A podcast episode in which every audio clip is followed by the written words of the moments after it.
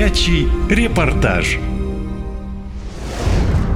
Транспортный коллапс в Омске. В городе не осталось водителей автобусов и маршруток. Почти все мужчины на фронте. Люди часами добираются на работу. О причинах кризиса в транспортной инфраструктуре и проблемах водителей расскажу в своем репортаже. Улица 10 лет октября. Чтобы уехать отсюда, жители Омска стоят на остановке минимум 2 часа. Менеджер по продажам Дмитрий Захаров к 8 утра должен быть в офисе. Личная машина на ремонте. Приходится ездить на маршрутках, но ждать их нужно часами, а пешком идти далеко.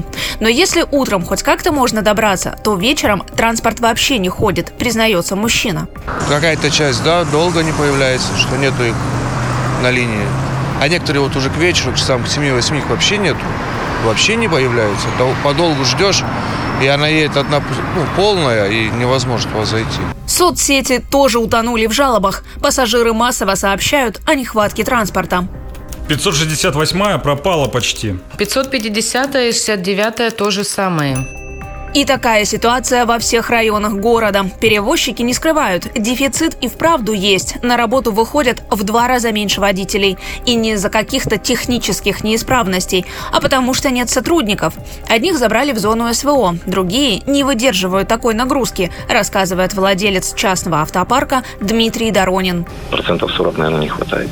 Но если конкретно про 399 говорить, ну, штук 8, наверное, 9 регулярно выходит одному водителю. Ну, должна быть быть э, одно транспортное средство, два водителя. Геннадий Егоров, водителем маршрутки, работает уже 28 лет. Мужчина признается, зарплаты сейчас просто смешные. При такой нагрузке платят минимально. Хотя цены на все выросли в разы. Ну, вы видите, одни пенсионеры тут.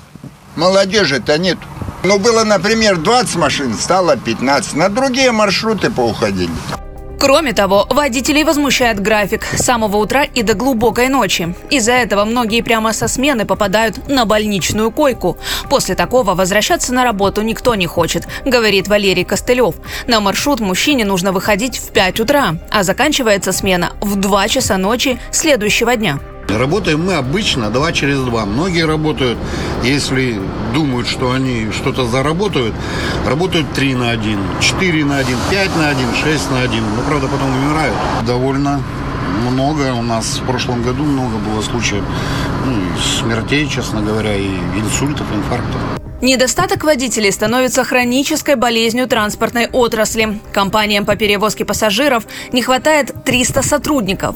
Местный чиновник не под запись. Говорит, что мигранты из стран ближнего зарубежья рано или поздно составят костяк водителей омских автобусов. Другого выхода просто нет.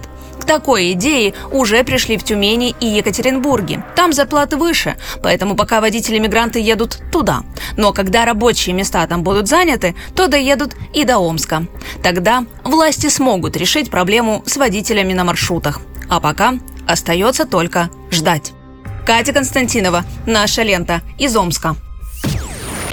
Наша лента. Веселим, сообщаем, удивляем.